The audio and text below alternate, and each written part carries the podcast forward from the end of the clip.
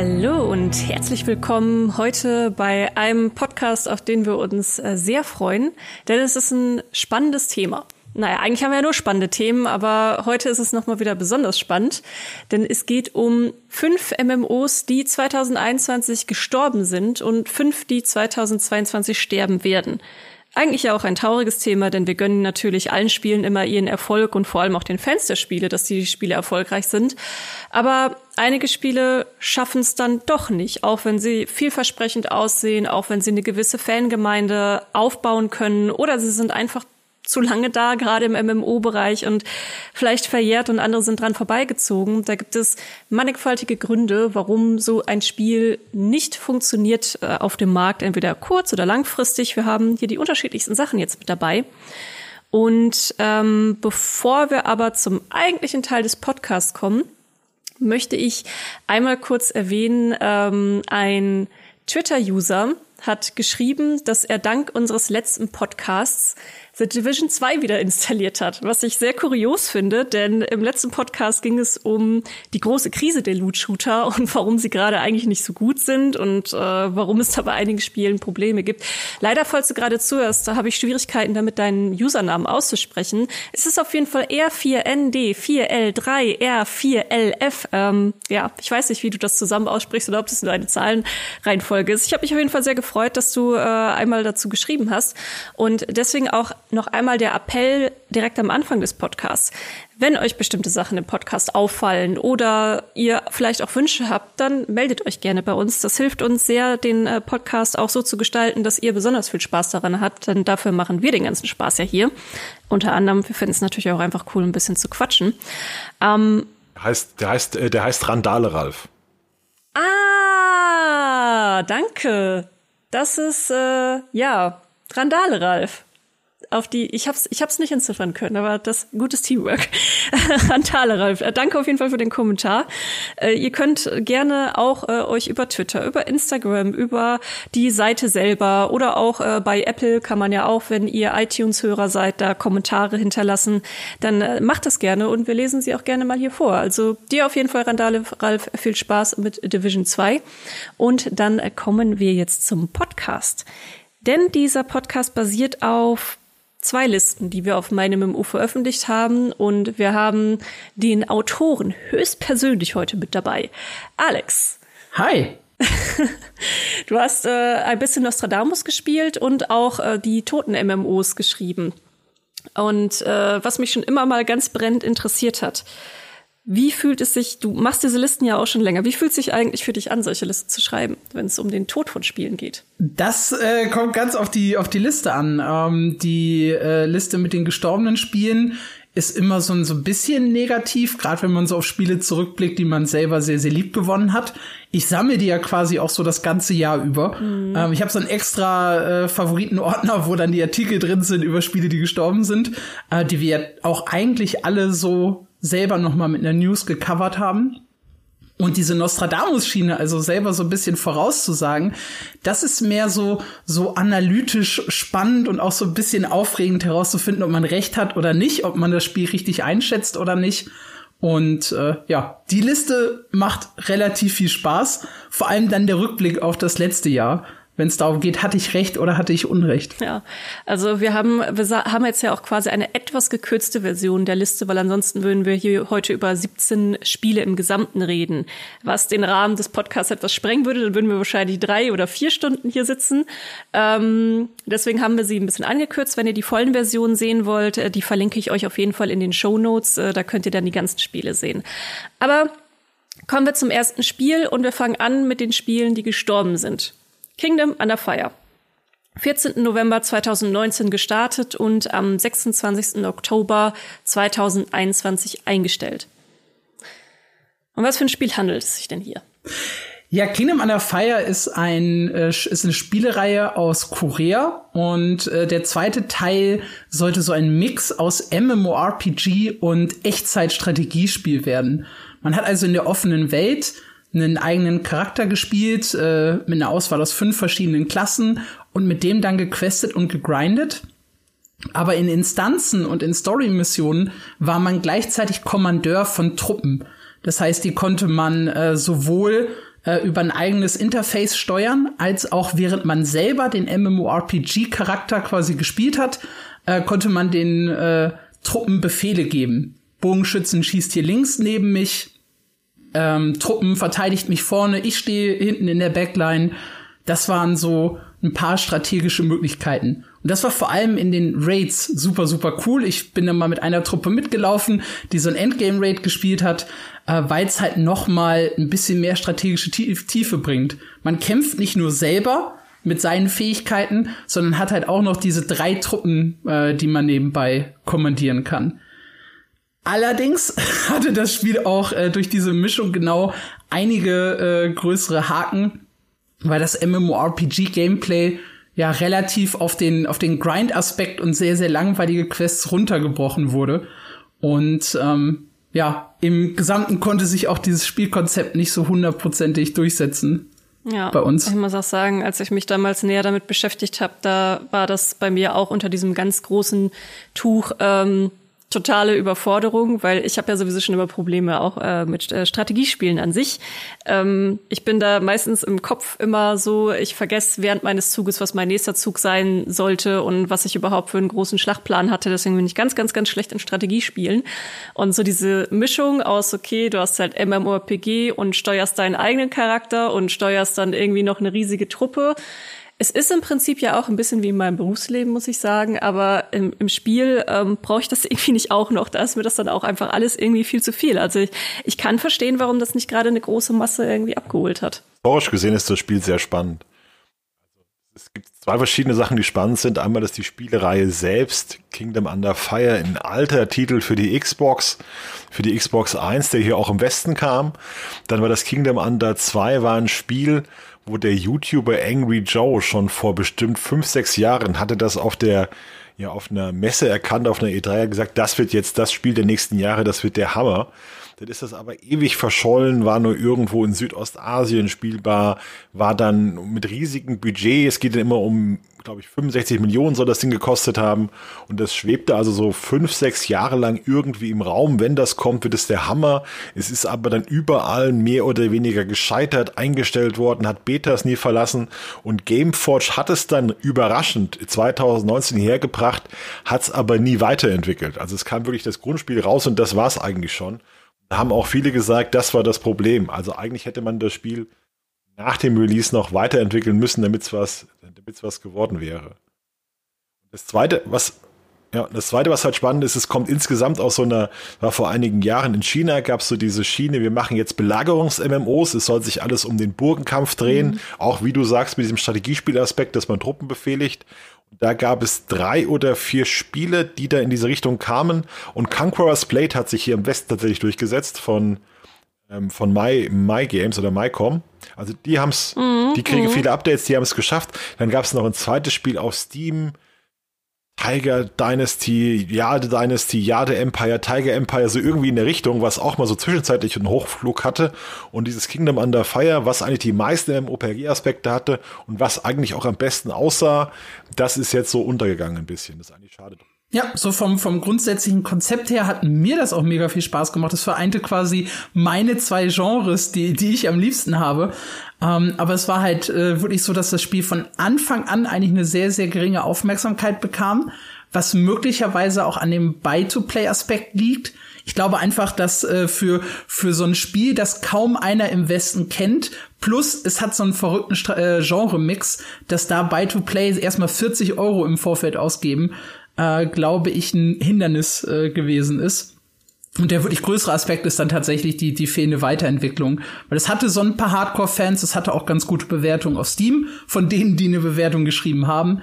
Ähm, aber es fehlte dann an Updates, um das irgendwie langfristig zu unterstützen. Ja, ich hatte auch noch gesehen, du hattest ja auch noch mal für den Artikel recherchiert, dass jetzt letztes Jahr im September hat es im Schnitt noch 14 Spieler online. Auf Steam. Es hatte noch einen eigenen Client äh, über, über Gameforge, wie eigentlich fast alle Gameforge-Spiele. Ja, aber ähm, Steam ist da trotzdem auch immer ein ganz guter Richtwert, weil äh, viele nutzen ja auch tatsächlich, also gerade PC-Spieler ja auch bevorzugt den Steam Client und äh, mögen es nicht noch x tausend andere Clients zu installiert haben. Also wir können schon davon ausgehen, dass äh, das auch auf dem Gameforge Client wahrscheinlich nicht so viel besser ausgesehen hat. Es ist halt auch absurd, ein Spiel rauszubringen mit Kingdom Under Fire 2 und dann zu suggerieren, jeder müsste Kingdom Under Fire 1 kennen und das ist irgendwie ein, ein, ein stimmt, 15 ja. Jahre altes Xbox 360 Spiel mit einer völlig anderen Ausrichtung. Also wir können auch mal über, über, wir müssen wirklich mal über Spieletitel von MMOPGs reden. Also Kingdom Under Fire ist genauso ein Titel wie Sword of Legends und wie das, wie die Games da alle heißen. Also auch ein austauschbarer Name einfach. Da tut man sich auch keinen mhm. Gefallen mit, glaube ich, so ein Spiel Kingdom Under Fire 2 zu nennen. Das klingt auch irgendwie, weiß ich nicht. Da ist halt, das ist ein Spiel, was, wenn das rausgekommen wäre vor fünf, sechs Jahren, mit einem aktiven Entwicklerteam, das noch vor dem Spiel geglaubt hätte, mit diesem riesigen Budget, dann hätte es durchaus eine Zukunft gehabt und so war es ein bisschen eine Totgeburt, muss man so leider sagen. Ja, ja, vor allem, weil dann auch noch äh, was anderes äh, mit Conqueror's Blade tatsächlich da ist, was ja auch das Bedürfnis erfüllt. Und da haben wir auch immer mal wieder auch Update-News drüber. Es ist jetzt auch nicht so, dass wir da sehr tief und regelmäßig drüber berichten, aber so die Updates und immer mal zwischendurch reingucken, wie es dann gerade ankommt, ähm, tun wir ja schon immer mal. Und da muss man auch sagen, das hat auch hat halt durchgehend Spieler, das ist schon mal ein Vorteil. Und das hat eigentlich auch, ist von dem Bewert, das ist ein bisschen mittelgut bewertet gestartet, aber die Bewertungen wurden auch innerhalb der letzten Monate immer besser. Und ähm, ja, dann ist halt die Frage, warum man sich dann ausgerechnet dann auf das andere stürzen sollte. Ne? Du musst auch, solche MMORPGs haben noch eine Todesspirale. Wenn du das Gefühl hast, es ist ein todes MMORPG, es hat nicht mehr so viele Spieler, findest du niemanden zum Raiden, findest du niemanden, der dich einführt, findest du niemanden für Gruppenspiele, findest du keine Community, die dich, mit der du dich unterhalten kannst und das ist, hat trägt alles dazu bei, dass so ein Spiel relativ schnell eingeht ein erfolgloses Singleplayer-Spiel, das kann ja fünf Jahre auf Steam bleiben, aber so ein erfolgreiches Multiplayer-Spiel ist dann irgendwann mal auch. Ja, gerade bei Singleplayer-Spielen, die kannst du ja. ja auch nach, äh, es gibt Singleplayer-Spiele, die habe ich vor 20 Jahren gespielt und hole sie immer mal wieder raus, um sie vielleicht noch mal zu spielen. Oder man entdeckt vielleicht alte Spiele noch mal. Ich äh, spiele jetzt aktuell gerade zum ersten Mal Witcher 3, auch schon recht alt und äh, alle Leute sagen so, bei Gott, wieso kannst du das erst jetzt spielen? Aber es ist auch jetzt, also auch jetzt ist es immer noch gut. Weil weil sie die ja. Fernsehserie gesehen hat. Spoiler, weil sie hat die Fernsehserie gesehen. ja.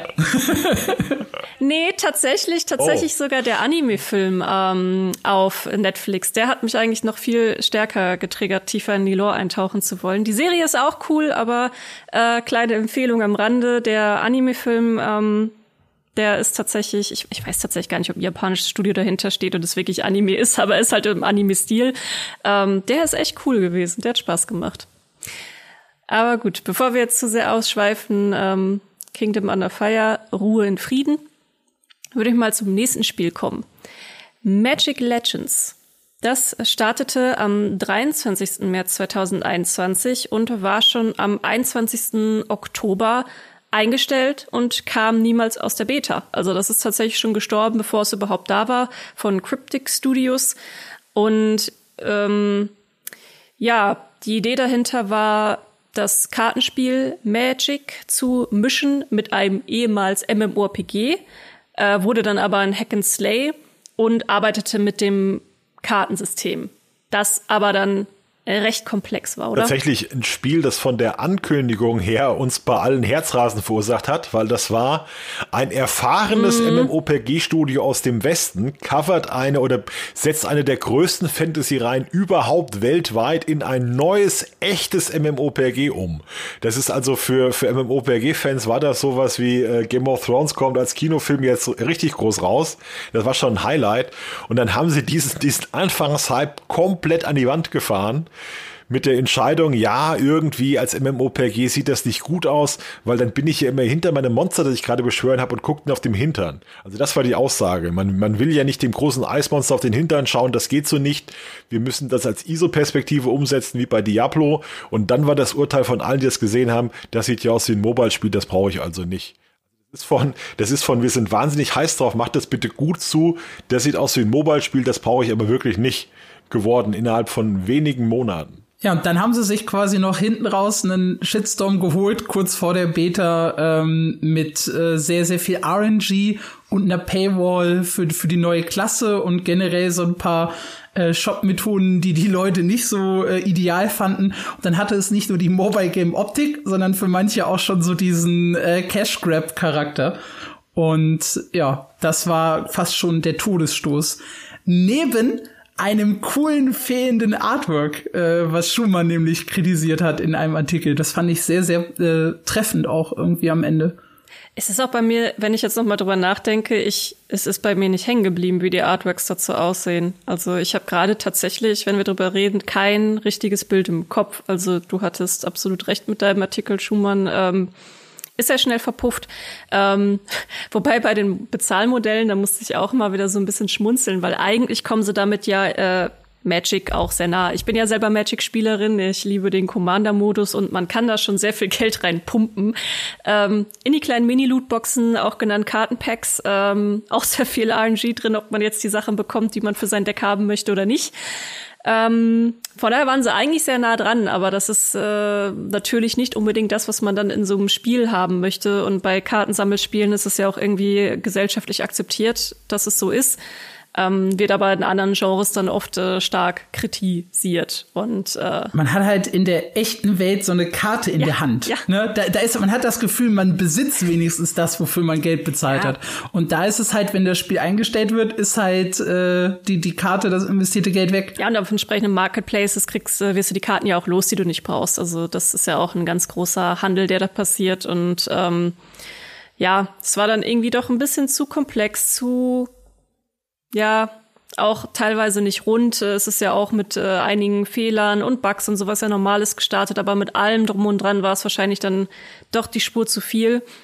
Es wird also auch so ein Spiel gewesen, wo unser äh, Redakteur Benedikt Grothaus, den wir auch schon öfter mal hier im Podcast erwähnt haben, müssen wir ja auch mal öfter einladen eigentlich. Äh, dieses, dieses eine spezielle Spiel, was recht komplex ist und äh, bei der Masse nicht so ganz äh, ankommt, sein Herz aufgehen lässt. So, es war, war einfach ein Spiel, was wir oft sehen, auf das keiner gewartet hat. Also Mhm. es hätte auch, es hätte auch wahnsinnig gut sein können. Ja. Dann, und dann hätte man gesagt, schade, dass es ein, das war ja ein Geheimtipp und so sagt man halt, klar wurde das nix. Aber durch dieses, also weil am Anfang diese Idee, die machen in Magic MMOPG, ein richtiges MMOPG, das hat die Leute angemacht und als es dann hieß, ja, lieber doch kein MMOPG, wir machen hier nur ISO-Perspektive und du hast dann erste Bilder gesehen und haben, glaube ich, 90 Prozent der Leute haben gesagt, die sich also davor noch dafür interessiert haben, komm, das gut sein, juckt mich nicht. Also will ich, will ich nicht, brauche ich nicht. Also ja, das Ding bei Magic ist natürlich auch über die einzelnen Karten hast du auch eine richtig krasse Lore dahinter. Ne? Also ich kenne mich jetzt bei der Lore nicht so aus, ähm, habe aber ein paar äh, Spieler im, in meiner Playgroup, sage ich mal, die sich auch echt gut mit der Lore auskennen und der auch einiges zu verschiedenen Monstertypen und den verschiedenen Welten sagen können. Also vom Grundprinzip her wird es sich auch nach wie vor immer noch für ein richtig geiles MMORPG mit tiefer Story und so eignen. Ähm, aber genau das, was es geworden ist, war es dann letztendlich nicht. Also auch an dich, Magic Legends und deine Fans, ein Ruhe in Frieden. Kommen wir zu Astelia. Astelia, da bist du ja selber aber warte mal, ich sage erstmal, wann's, äh, wie wie es überhaupt gelebt hat. 29. September 2019 und am 29. Oktober 2021 ist es gestorben, war also zwei Jahre dabei. Und Astelia hast du, äh, Alex, ja auch ganz gerne eigentlich gespielt. Das äh, mit Asteria verbinde ich äh, teilweise die schönsten Gamescom-Erinnerungen, die ich jemals hatte, ähm, weil das Spiel äh, im an Anfang 2019 angekündigt wurde, war ein koreanisches äh, MMORPG, das eben eine Portierung in den Westen bekommen hat und äh, so richtig äh, interessant war eigentlich waren eigentlich zwei Dinge. Zum einen ähm, das Astel-System, das heißt, sie haben so kleine äh, Helden mit ins Spiel gebracht, die einen begleiten. Von denen konnte man bis zu drei Stück gleichzeitig beschwören und es waren, glaube ich, insgesamt über 60 Stück, die man sammeln konnte. Da war dann so ein bisschen der taktische Aspekt. Äh, ich rufe sie als Tanks, als Heiler, als DDs, je nachdem, was meine Gruppe, was ich halt gebraucht habe. Und das andere war, dass sie gesagt haben, wir machen nichts Verrücktes, nichts Innovatives, wir wollen einfach einen Oldschool MMORPG vernünftig umsetzen. Und das klingt auf dem Papier nicht spektakulär. Und das ist dann am Ende auch das Problem von Asteria. Es war halt null spektakulär. Ähm, es kam so gerade in die Zeit kurz nach äh, Bless Online, wo ganz, ganz viele äh, eine sehr, sehr negative Assoziation, glaube ich, mit Asia MMORPGs aufgebaut haben, weil das Spiel so ziemlich alles falsch gemacht hat und alle Versprechen gebrochen hat, die mal im Vorfeld äh, getätigt wurden.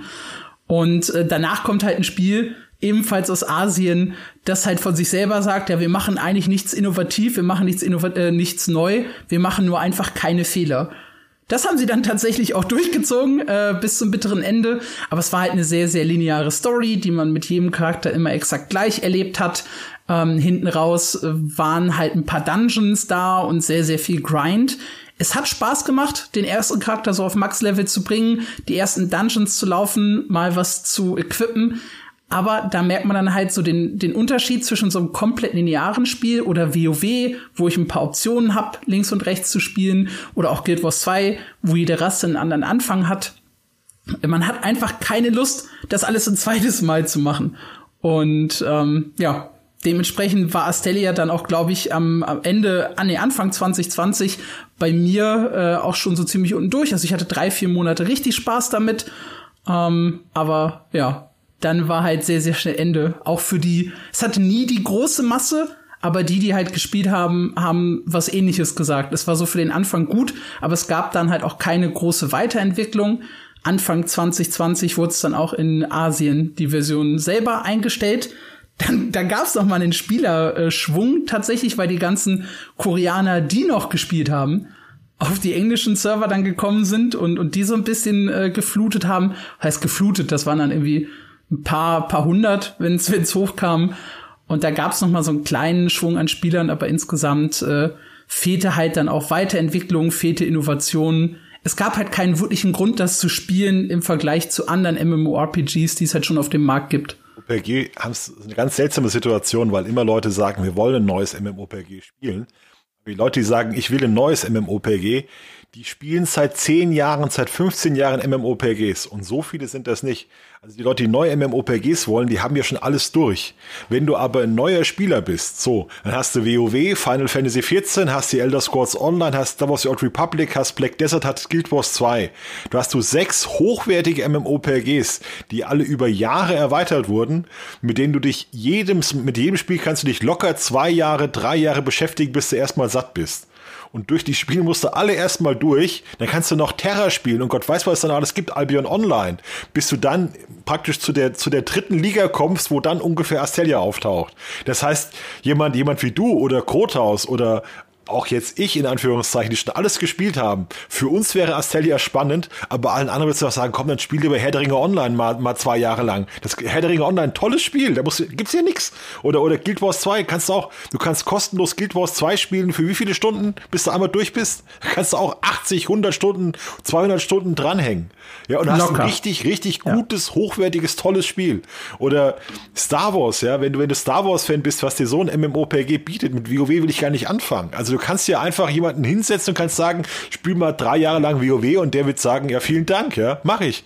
Weil es ist einfach so viel da. Also jetzt, jetzt Final Fantasy 14, bis du da die ganze Story durch hast, was das an Inhalten ist. Das ist, als gibst du jemandem, lies mal Harry Potter, hier, da hast du acht Romane, mach mal, ja. Das ist einfach unglaublich viel Content, bis man dann erstmal, und wenn du davon allem satt bist, dann willst, guckst du dir Mastelia an, glaube ich. Ist halt für neue MMOPGs wahnsinnig äh, schwierig, wenn die schon so mit, ich bin, ja, vielleicht ähm, nicht gerade erste Liga, wenn die schon mit diesem Anspruch kommen. Ich bin vielleicht eher so, ja, Regionalliga-Niveau, Freunde. Das muss man ja ehrlich sagen. Das haben die ja auch, die sind ja auch so aufgetreten. Also es war einfach ein MMOPG für MMOPG-Spieler, die schon vieles kennen, die Lust auf Asia haben, die Lust auf was Neues haben. Und so wahnsinnig viele sind das, sind das nicht, glaube ich. Aber das genau übrigens äh, hat bei mir diese schön, diese schöne Gamescom äh, quasi erzeugt. Also ich hatte ein Interview mit denen, die halt von sich aus schon gesagt haben, ah ja, hier, du bist ja der Typ, der äh, bei meinem MMO schon so oft über uns geschrieben hat. Du hast wahrscheinlich nicht die Standardfragen, wir können diese Präsentation skippen, wir machen hier was Lustiges mit dir. Und der halt von Anfang an zu mir gesagt hat, äh, wir sind halt nicht irgendwie ein verrückt innovatives Spiel, sondern wir machen das und das richtig. Ähm, und das war's dann auch. Und das war ein sehr, sehr interessantes Interview, weil es halt so komplett wegging von, von allem, was ich bisher gekannt habe, wo man halt wirklich so durch Standardpräsentationen und durch, ja, eher so langweilige Interviews gegangen, äh, gegangen ist. Hat halt trotzdem nicht für einen Erfolg gereicht, ja. aber für mich persönlich war es eine unheimlich schöne Erfahrung. Wenn du dir vorstellst, wenn du dir vorstellst, du sitzt da und da kommt dann irgendwie von der Schülerzeitung Nürtingen kommt einer, die erst so auf der Gamescom ist und der muss dir erklären, was ein Online-Rollenspiel ist und das machst du 20 Mal am Tag, da bist du echt froh, wenn du mal einen vor dir hast, der ja. weiß, der weiß, was du eigentlich machst und um was es geht. Das ist ja schon ein Erlebnis. Ja, das merkt man bei Interviews aber prinzipiell immer. Also wenn dein Gegenüber merkt, dass du dich wirklich beschäftigt hast, dass du Ahnung hast oder so wie äh, Alex schon drüber geschrieben hat oder auch selber die Spielerfahrung hat und so weiter und so fort, dann sind die Gespräche sowieso immer schon ganz anders, weil ist ja Game Development ist ja auch so ein Leidenschaftsberuf, wie es bei uns auch das Schreiben ist, sage ich mal. Und wenn dann irgendjemand dann mal kommt, der sich wirklich, wirklich für deine Leidenschaft interessiert und sich damit auseinandergesetzt hast, dann merkst du immer sofort, dass die Augen anfangen zu strahlen und man auch in der Regel ja einfach spannendere Informationen bekommt. So, aber auch ein ganz anderes Thema. Aber da kriegt ihr auch mal wieder ein bisschen was aus dem Nähkästchen mit. Was ich auch sehr interessant fand, war deine These, dass es auch an der Einstellung von Bless Online gelegen hat, weil Bless Online war ja tatsächlich in der nicht mehr zum Schluss nur in der MMORPG-Blase, sondern auch so ein bisschen darüber hinaus, war das ja echt ein großes Thema. Also wir hatten es auch groß auf der Seite behandelt. Wir hatten damals ja sogar eine Kaufwarnung bei Bless Online ausgesprochen, weil es einfach so grauselig war und technisch wirklich, wirklich ganz schlimm. Äh, sehr schlimmer Zustand. Und ähm, ja, finde ich es eigentlich eine ganz, äh, ganz interessante These, dass du sagst, dass wahrscheinlich auch damit zu tun hat, dass es kurz vorher passiert ist mit Bless Online. Man hat es damals halt in den Kommentaren gelesen. Also alles, was ja. wir über Stadia geschrieben haben, war halt, da war halt immer ein Typ, mindestens ein Typ dabei, der gesagt hat, ja, das wird eh das nächste Bless. Ja. Das war schon fast frustrierend. Also vielleicht auch gerade einen echten schlechten Release-Zeitpunkt dann erreicht, weil ich meine, wir haben diese Diskussion ja tatsächlich öfter auch bei uns auf der Seite. Da hattest du ja sogar auch mal eine Kolumne drüber geschrieben, Schumann, mit, äh, dass wenn man neue MMORPGs spielen möchte, dass man sich dann auch mit Asien abfinden muss, auch wenn man da keinen keinen Bock so richtig drauf hat. Es ist was, das sehen wir tatsächlich häufig. Auch ähm, ja, jetzt wieder hier ein super krasses Asia-Grind-MMO. Aber ich habe zumindest den Eindruck, zumindest bei uns in den Kommentaren, lässt es in den letzten Jahren auch so ein bisschen nach. Ja, keine andere Wahl. Was, was, was willst du? Die, alle Innovationen im MMORPG-Bereich kommt aus Asien, Klammer auf, und Star Citizen, Klammer zu. Und das war's. Und wenn du jetzt, wenn du jetzt vier Jahre lang auf Camelot Unchained wartest, dann kannst du dir auch echt einen Grab buddeln. Ja. Oder wenn du auf Crawfall gewartet hast, fünf Jahre lang, dann musst du auch sagen, ja, was, was habe ich mit meinem Leben angestellt?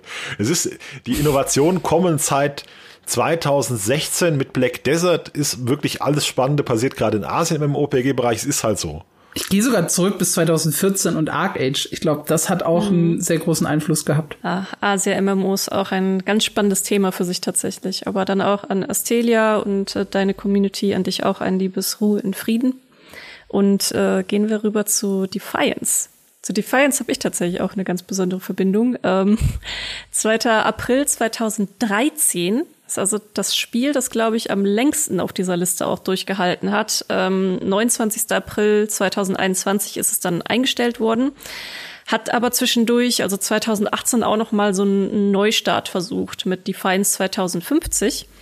Und ähm, vielleicht einmal ganz kurz, äh, falls ihr von Defiance noch nicht gehört habt, das ist äh, so ein Open-World-MMO, das dann aber auch Shooter mit da reinpacken wollte, so ein bisschen Sci-Fi. Also man kann es mit Destiny vergleichen. Kam ja auch kurz vor Destiny. Destiny hat aber das Ganze dann noch mal ja Mainstream-tauglicher gemacht. Also Defiance ist dagegen noch so ein bisschen äh, ja bröckeliger und so, war aber tatsächlich für damals sehr innovativ und kam auch zusammen mit so einer TV-Serie. Und ich habe damals 2018 war nämlich für mich ein Gamescom-Erlebnis, äh, habe ich dann damals Defiance übernommen. So, ihr könnt euch das so vorstellen, ähm, wenn so eine Gamescom ansteht oder auch jedes andere Event, dann guckt man immer, was für Themen sind da, wer stellt was vor. Viele Sachen wissen wir auch teilweise über Publisher-Gespräche im Vorfeld, die äh, die Öffentlichkeit nicht unbedingt weiß. Und dann sortiert man erstmal, wer macht was. Und naja, ähm, weil ich halt auch Shooter interessiert bin, kam halt Defiance dann damals bei, bei mir auf den Tisch. Hab mir also damals dieses große Remake 2018 angeguckt, äh, auch mit den Entwicklern gesprochen. Und dann kam es tatsächlich, und ich habe es dann auch zu Hause ausprobiert und gespielt. Und dann wurde dieser Artikel tatsächlich der erste Verriss, den ich je geschrieben habe. Also ähm, es war äh, Defiance im Beta-Test. Äh, das neue Spiel sieht ganz schön alt aus, war so die Headline.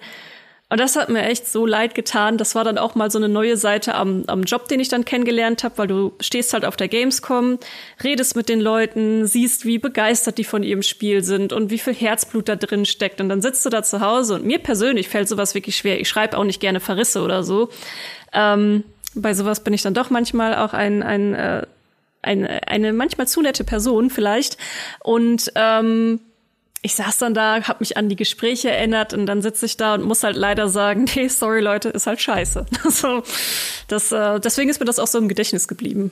Wenn man das mal weiter aufzieht, ist das eine ganz traurige Geschichte. Trineworlds und Trineworlds war ein Studio, das versucht hat, MMOs, MMOPGs im Westen zu machen und die immer Pech hatten. Man muss es mal so hart sagen. Also sie hatten mit Rift ein wirklich sehr gutes MMOPG, das ganz viel richtig gemacht hat, aber keinen Erfolg hatte, weil das immer so in der zweiten Liga gespielt hat. Und das mussten sie dann immer stärker Pay-to-Win machen, bis es auch den letzten Fan verbrellt hat und dann ganz auch wirklich übel lief. Dann hatten sie Arc Age, was ein riesiger Hit hätte sein können, was, wo denen zum Anfang die Server eingerannt wurden, wo sie aber in Korea, haben sie zumindest immer gesagt, einen Partner hatten, der da stark in Richtung äh, Pay-to-Win lenken wollte, mit dem nicht zu reden war. Also dann wurde das auch nichts. Dann hatten sie Devillion, das war so ein Action-MMOPG, das wurde eingestellt, weil die, weil die Entwickler in Südkorea mit PUBG einen riesen Hit hatten und haben das an die Wand gefahren. Dann hatten sie versucht, äh, Atlas Reactor zu machen, was völlig untergegangen ist, was kein Mensch gespielt hat. Und Defiance war so ihre TV-Serie. Äh, diese, angelegte, da hat dann, der Chef hat mal ganz verschämt gesagt, ja, eigentlich waren wir ja ein Vorläufer von Destiny, wir waren nur zu früh dran. Eigentlich müssten, also Destiny kurbelt jetzt auch unseren Erfolg an und man wollte sich so ein bisschen da dranhängen und das hat auch nicht so geklappt. Und als dann, wie man heute weiß, als sie dann Defiance 2050 gemacht haben, standen die mit dem Rücken an der Wand und waren kurz davor, äh, die Firma, die Firma zu schließen und das wurde dann auch gemacht. Dann hat, mhm. kam die, eine deutsche Firma, die dafür bekannt ist, MMOPGs aufzukaufen, die Gamigo AG, die hat dann alle Assets gekauft äh, und hat dann, Defiance war dann wirklich eine der Spiele, die gestorben sind, während andere noch mit relativ wenig Aufwand weiter das ist also die Geschichte. Es gibt andere Geschichten von Funcom, die auch in der an der Wand standen und die haben es geschafft. Ja, die haben voll auf Corn Exiles gesetzt und haben es überlebt. Und Trine Worlds hatte so viele Fehlschläge und so viele hätte beinahe was werden können, dass sie einfach dann im Laufe der Jahre hat man gemerkt, dass das Budget immer weiter runterging. Es wurde immer so ein bisschen verzweifelter, die Bemühungen. Und das mit Defiance 2015 war so echt mal irgendwas nochmal gemacht, um nochmal Aufmerksamkeit zu generieren. Aber das war eigentlich schon kein, kein wirklich kein wirklich fairer Versuch mehr, kein wirklich, kein wirklich guter, guter Versuch, noch was zu machen, muss man sagen. Es ist, es ist auch total verrückt, ähm, dass das Spiel halt 2013 rauskam und damit noch so ganz knapp für die, für die alte Konsolengeneration mit, mit PS3, die PS4-Version aber bis 2018 gedauert hat. Da haben die ersten hier ja schon irgendwie angefangen, in Richtung PS5 zu schielen und, und wann kommt die endlich? Ähm, das war, ja, wie Schumann gerade schon gesagt hat, eigentlich kein, kein fairer Versuch mehr. Defiance 2050. Gerade am Höhepunkt oder am Ende des Höhepunkts, da ist die Vision gerade riesig. Kommst du da mit dem, mit, und Defiance wäre so die Free-to-Play-Alternative irgendwo gewesen für die Konsolen. Und dafür war man halt immer ein bisschen zu spät dran. Es hat immer so ein bisschen das Geld gefehlt. Dann war die TV-Serie gerade abgesetzt worden. Es ist einfach doof gelaufen. Ja, wenn jetzt die TV-Serie wie, wie Battlestar Galactica so ein Riesenhit gewesen wäre, da hätte es ja auch noch mal was bringen können. Aber die, die Serie war halt auch nix oder nicht, ja. nicht so richtig, nicht mhm. so richtig was. Nee, man muss halt sagen, für damals mit 2013 war es ja wirklich alles irgendwo innovativ, aber ja, dann spätestens mit Destiny, die haben den, den Markt dann erstmal komplett übernommen, was äh, Loot-Shooter mit Open World angeht und ja, MMORPG-Mechaniken, das ist schon, das ist schon einfach so. Eins war von den MMO-Mechaniken gut, von der Story war das gut, ja. von MMO-Mechaniken war es auch weiter als Destiny, um das, um das mal hart zu sagen. Aber Destiny war halt im ganzen Shooter-Bereich eine ganz andere Liga. Also Destiny ist ja vom, Shooter-Gefühl ein vollwertiger Shooter und das war Defiance jetzt nicht. Defiance hatte, das weiß ich noch. Ich habe damals, äh, bin auf das Spiel aufmerksam geworden durch mein allererstes Video von Total Biscuit. Ähm, und äh, das, das bleibt auch ewig hängen. Und der hat so abgeledert über die dümmliche KI. Er ist immer so nach rechts gelaufen. Die KI hat 30 Sekunden so gefühlt gebraucht, um mitzugehen. Und das hat, der hat, der hat in seinem Video dieses ganze Gameplay so ad absurdum geführt. Also ja, die MMO-Mechaniken waren besser, aber sowohl das Shooter-Gameplay als auch die KI waren halt wirklich, ja, schwach. Ja, komplett. Also wenn du es gespielt hast, ähm, ich habe es auf dem PC gespielt, du hast keinen wirklich großen Unterschied im, im Gun-Handling gemerkt. Also äh, egal, ob jetzt, also das Sounddesign finde ich bei Shootern immer extrem wichtig, ähm, dass sich das alles irgendwie anders anfühlt, anders anhört und das, das war es halt nicht. Alles klang wie außer Bechblüchse, äh, ja, Bechbüchse, Blechbüchse, so, schwieriges Wort, Blechbüchse. Und ähm, auch von, von den äh, Gegnern her genau das. Also es war da auch sowieso alles Bullet Sponges. Also auch wenn du dann irgendwie, natürlich gab es dann auch in der Open World die Events mit großen Bossen und wo du dann auch verteidigen musstest. Aber alles ist darauf hinausgelaufen, dass du einfach nur verdammt viele Magazine draufballern musstest, weil einfach keine interessanten Mechaniken an sich drin gesteckt haben, sondern einfach nur viel Leben. Und das hat den Gegner dann in Anführungsstrichen schwieriger gemacht. Also es, ach, es ist, äh, ja, Schade, ja, aber es hat vorne und hinten echt nicht viel Spaß gemacht. Ja, Trial Worlds insgesamt so im Nachhinein bedauere ich da auch manches, weil wir haben Arcade 2014 kam ja raus und es hat mich wahnsinnig aufgeregt, das ganze Spiel. Das war von Beginn an schon in der Beta, solltest du eigentlich Energie kaufen, damit du mehr machen kannst und so weiter. Und diese Asia-Mechaniken waren schon übel. Dann ist denen wirklich das ganze Spiel explodiert, ist alles schiefgegangen, was man, was schiefgehen kann ja bei allen Spielen, also alles, was sie hatten, hatte so eine starke Abwärtstendenz über die letzten, über, über vier, fünf Jahre. Und heute weiß man halt, denen ist das Budget weggeschmolzen, denen sind die, die waren verzweifelt, die haben da gekämpft und die haben sicher auch gut gekämpft, haben sich gut bemüht und es war aber, ja, die, die waren eigentlich schon 2014 auf der Titanic und der Eisberg kam immer näher. Wenn man das heute alles weiß, ist es tragisch, wie es geendet hat, aber die Ergebnisse waren dann auch, oder wie sie gehandelt haben, waren auch echt ja, auf jeden Fall eine wirklich bittere Geschichte bei Trine Worlds und auch Defiance. Ich habe es ja eingangs schon gesagt, ich gönn's wirklich niemandem, dass äh, die Spiele nicht gut funktionieren oder Leute ihre heißgeliebten Spiele verlieren. Aber so ist es nun mal manchmal. Deswegen auch nochmal an dich, Defiance, ein sehr wohlgemeintes Ruhe in Frieden. Und wir gehen rüber zu schon dem letzten Spiel bei uns auf der Liste. Und das ist Battleborn und ich glaube, ihr beide sind, seid auch verdammt heiß darauf, einfach nochmal über Battleborn zu sprechen. Ähm, es kam am 3. Mai 2016, ungefähr zur gleichen Zeit mit Overwatch, ist ein Hero-Shooter und ist im Januar, also 25. Januar 2021 eingestellt worden. Ja, das war auch ein Fall von das Spiel, auf das keiner gewartet hat. Das kam damals kam eine ganze Reihe von Spielen in diese Richtung Hero Shooter. Also Hero Shooter ist ein Shooter mit ganz speziellen Champions, wo sich jeder Charakter ein bisschen anders spielt, weil der nicht nur seine Shooter-Mechaniken hat, sondern auch bestimmte Eigenschaften. Und das war alles solche, solche Arena-Shooter wurden da zusammengemischt und Overwatch ist der, der sich durchgesetzt hat. Paladins ist die Free-to-Play-Variante geworden. Dann gab's Gigantic, da haben wir auch jahrelang drüber geschrieben. Ja, das tut auch weh. Wow. Und Battleborn war die Wir sind komisch Variante. Mit so ausgeflippten Space Aliens und Bösen, die wollten alles vernichten. Dann gab's irgendwie einen entsprechenden Pilz, der sich dagegen gestellt hat und äh, verschiedene, verschiedene Viecher, Hamster in riesigen Mechs oder ich glaube Pinguin im riesigen Mech, was das, was das damals war. Und das hatte auch eine Solo, das was keiner so verstanden hat. Das hatte auch eine große Solo-Kampagne und war auch alles episch erzählt und so weiter. Und was aber hängen blieb, war, äh, das ist ja wie Overwatch, so, so, so ein Arena-Shooter mit komischen Figuren. Und gleichzeitig kamen fünf andere Arena-Shooter raus und es hat sich nie so herauskristallisiert und kein, keiner wollte das. Das ist so hängen geblieben. Und das lief auch tatsächlich so. Und das war von Gearbox. Und Gearbox war, macht endlich Borderlands 3. Lasst alles andere weg, macht Borderlands 3. Und dann hieß Battleborn und auch noch so wie Borderlands ungefähr. Also Battleborn Borderlands. Sagt das mal achtmal hintereinander. Da wechselt ihr das. Wir haben es auch, wir haben es auch ständig verwechselt. Ich habe ständig geschrieben Borderlands, haben sie gemeint, aus oh, ja Battleborn. Ist ganz furchtbar. Also das war schon, war schlimm. Und das, das Traurige war, ich habe es dann gespielt und es war echt lustig. Es war komisch. Die haben wirklich gute, gute Spiele Spiel gemacht. Das hat die Single-Player-Kampagne war wirklich gut, hat Spaß gemacht, war alles so in Richtung, ja, und, und es war, hat aber echt keine Sau gespielt. War wirklich, wirklich traurig. Und die hatten sich auch so viel Mühe gegeben und die hatten das so groß aufgezogen, dass über Jahre sollte das laufen und es ist denen komplett verreckt. Das war eine der größten Flops der letzten fünf Jahre. Und das richtig krasse ist halt, dass die wirklich nach, nach ich glaube, nicht mal einem halben Jahr gesagt haben, okay, war cool soweit, ja, aber jetzt äh, ziehen wir die Leute ab, die sollen, die Entwickler, die sollen lieber Borderlands bauen. Ähm, wir lassen das noch mal so im Maintenance-Mode weiterlaufen, aber schon 2017, also ja, nicht mal ein Dreivierteljahr später, wird es kein Update mehr für das Spiel geben. Eigentlich ist es faszinierend, dass das noch äh, über vier Jahre weitergelaufen ist, äh, bis das dann tatsächlich eingestellt wurde, aber ohne großes Update, ja, war halt nicht mehr viel zu erwarten von dem Spiel. Ich erinnere mich auch noch ganz gut daran, dass so 2015, da fing das ja auch an, dass Overwatch so seine erste große Marketingkampagne äh, gefahren hat. Also dass dann die ersten Cinematics und so rauskamen und ähm, Blizzard auch ganz ab von den Problemen, die da sind, ist ja trotzdem immer noch ein gutes, ein gutes Studio.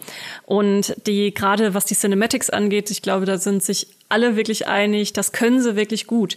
Das heißt, 2015, ähm, da habe ich dann mit meiner League of Legends Gruppe haben wir dann angefangen auf Overwatch zu schielen, einfach nur mal so als ein also für für die Abwechslung, einfach mal ein anderes Spiel.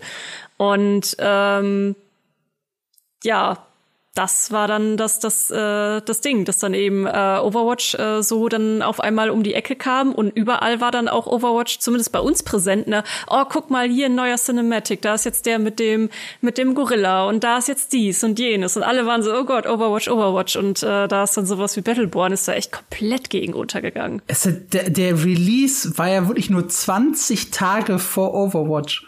Das ist ja, ja, das ist ja wirklich nichts. Also das ist auch ja, einfach schlecht gewählt, würde ich an dieser Stelle sagen. Und es war auch selber an Anfangs ein Buy-to-Play-Titel, ne? Also man musste Battleborn kaufen. Und da bin ja. ich dann halt ganz, ja, das, das hatte ich gar nicht mehr so auf dem Schirm. Da bin ich auch ganz ehrlich, ich glaube, wenn ich die Wahl habe zwischen einem, einem bekannten Blizzard-Spiel äh, und ja, einem, einem No-Name-Hero-Shooter. Weißt du noch, wie teuer das war? Am Anfang? Das weiß ich tatsächlich nicht. Lässt sich vielleicht herausfinden. vielleicht. Also Overwatch war ja dann so Vollpreistitel mit äh, 60, 70 Euro oder so. Weiß ich nicht mehr ganz genau, ob 60, 70 oder 70 waren. Es war Overwatch war vom Preis eine Frechheit, weil man das normalerweise nicht macht, äh, solche Multiplayer-Spieler zum Vollpreis anzubieten ohne Kampagne. Und tatsächlich war ja Battleborn mit Kampagne und die hätten Vollpreis verdient gehabt, hat aber keiner gekauft. Das war, war ganz bitter. Also was war. Das wird, wie gesagt, es würde mich jetzt gerade irgendwie nur mal so im Vergleich interessieren, wie, wie, wie teuer das damals war. Also ich habe hier einen alten, alten Artikel äh, 51,57 vorbestellen. Ah, Vollpreise. Vorbestellerversion. Ja. Also ähm, Evolve war genauso. Evolve war ähm, auch ein hochwertiges Spiel, wirklich hochwertig, was die Leute geliebt haben, die es gespielt haben, worauf aber, was aber auch vom, vom, vom Preisverhältnis Leute total abgeschreckt hat, weil die dachten, das ist ein Free-to-Play-Titel mit ganz vielen Charakteren, die ich mir nach und nach freischalte und dafür Vollpreis zu zahlen, war irgendwie komisch. Es gibt so diese Tendenz, ist mir aufgefallen dass Spiele mit besonders verrückten Charakteren, wo man also so Tiermenschen oder ganz, diese ganz verrückten Sachen, die gehen tatsächlich oft unter. Also diese bewusst auf, abgespaced, verrückt gemacht, äh, die verrecken oft und die Leute mögen diese ganz straighten Sachen.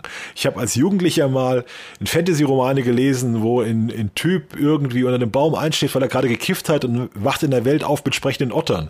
Und das war ein, ein hochwertiger, ein hochwertiger, toller Romanzyklus. Bannsänger hieß der. Von dem spricht heute kein Mensch mehr. So gleichzeitig habe ich dieses, habe ich diesen Roman gelesen, wo ein, äh, wo ein Mann irgendwie sechs Wölfe fängt und zeigt seinen Kindern, und das ist Game of Thrones, ja, und das ist heute die größte Franchise der Welt.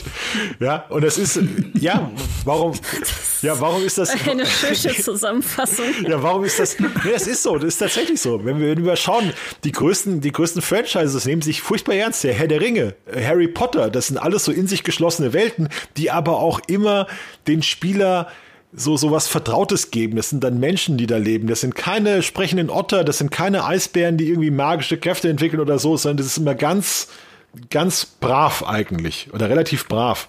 Und das ist so, so auf verrückt gemachte Spiele, da sagen Leute, ich sehe hier nicht, in wen ich mich hineinversetzen kann. Ich will aber nur Menschen spielen. Das war bei Whitestar ein großes Thema. Wen soll ich hier eigentlich spielen? Ich spiele doch keinen Felsmenschen oder keinen irren Hamster. Ich will einen Menschen spielen. Hier gibt's ja keinen. Und ähm, es, ist, ist offenbar so ein Phänomen.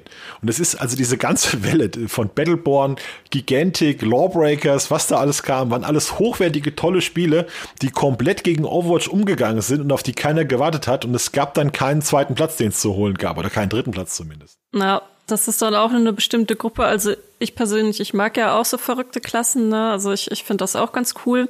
Ähm, auch noch ein Redakteur, der, der Jürgen äh, Horn, der schwört da auch drauf, der liebt auch genau dieses Abgedrehte.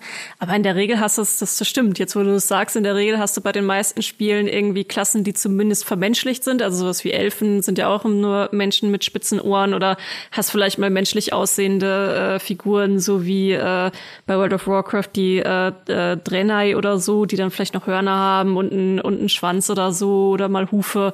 Und so eine, so eine Pet-Klasse gibt's ja auch oft in, in MMORPGs, aber das ist dann in der Regel irgendwie eine. Oder so wie bei Overwatch dann halt der Gorilla. Ne? Aber das, ja. Nee, stimmt. Jetzt, wo du sagst, ist mir noch nie so aufgefallen, aber es ist äh, eine, eine gute These.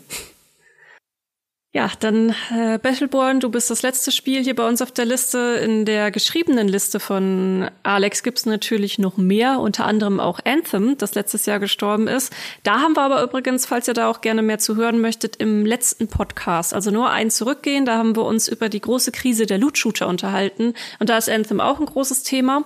Ähm, da könnt ihr dann mal reinhören und äh, ja, da auch mal hören, warum das mit Anthem alles nicht so richtig geklappt hat.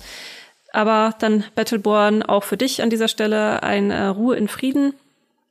Ähm, dann kommen wir zu den großen Vorhersagen, Alex, die du für 2022 getroffen hast. Auch hier fünf Spiele rausgepickt. Auf der Liste an sich der geschriebenen stehen noch ein paar mehr, aber wir wollten uns dann für den äh, Podcast ein bisschen eingrenzen.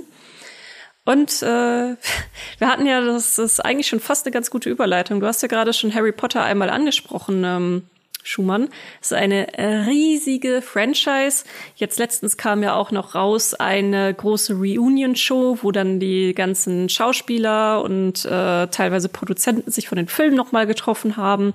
Habe ich noch nicht geguckt. Ähm, äh, interessiert mich aber auch äh, so nach den ganzen Jahren.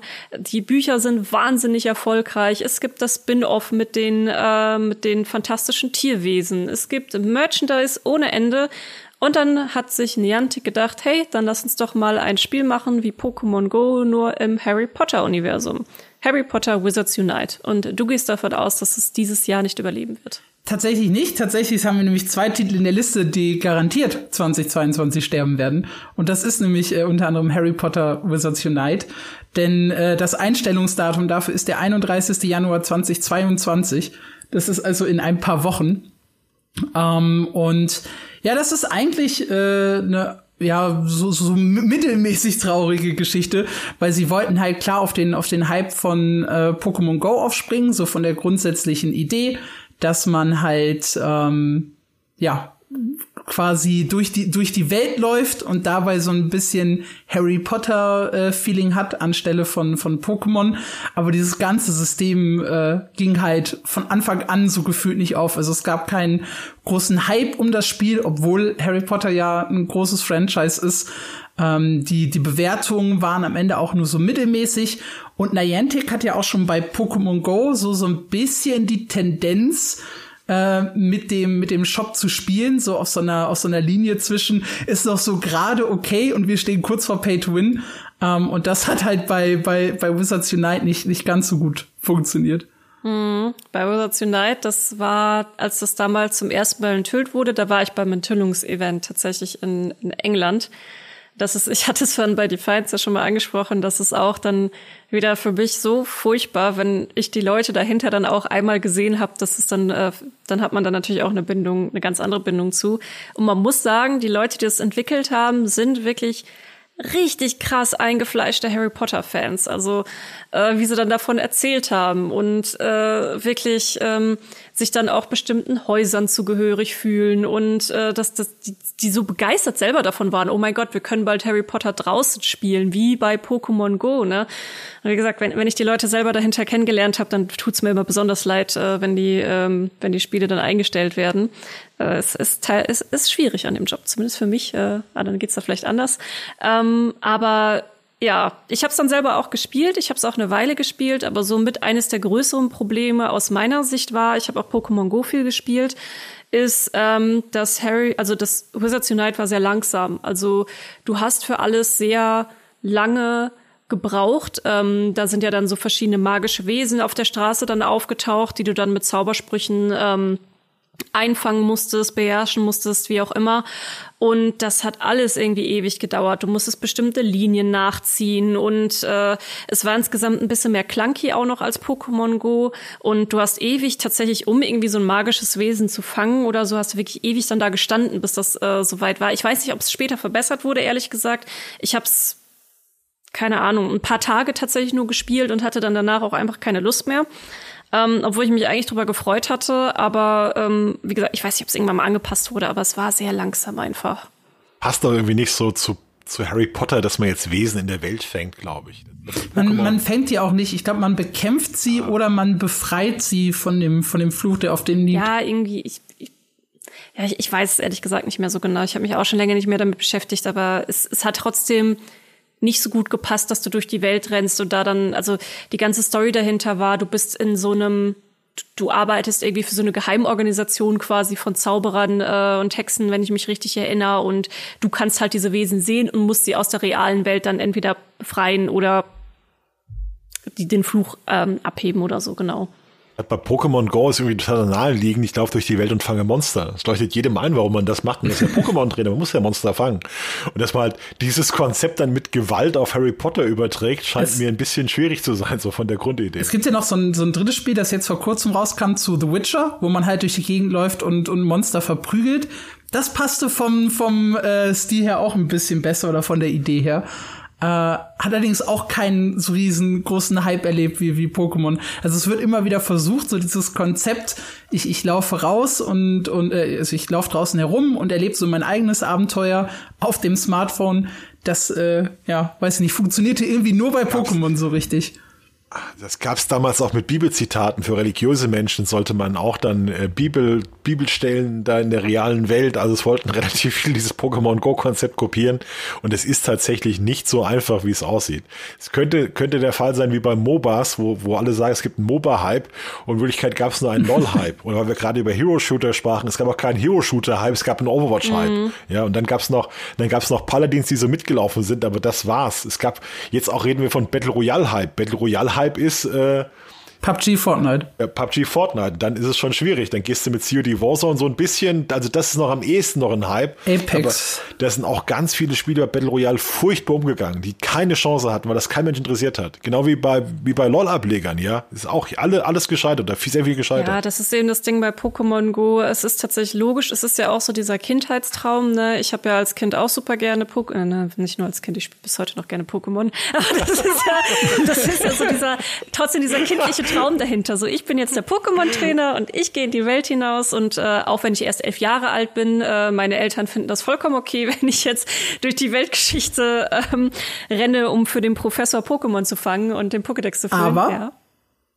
Das ist auch immer ein Harry Potter Traum gewesen, oder? Selbst Zauberer werden. Ich meine, das hat nicht funktioniert mit der App, aber mit elf den, den Brief zu bekommen, ja, das wollten wir doch alle ja, ja, aber da gehst du immerhin auf ein, auf ein Internat. Ich meine, gut, die haben einen dann auch in den, in den bösen Wald und so geschickt und es war bestimmt auch nicht das sicherste Internat. Also als Eltern muss man eigentlich, also eigentlich ist es ein Wunder, dass dann nicht ständig irgendwie Eltern zu der Schule gekommen sind und sich beschwert haben, außer den Malfoys, ähm, bei, bei der Sch Schulordnung, dass sie ihre Kinder ständig solchen Gefahren aussetzen.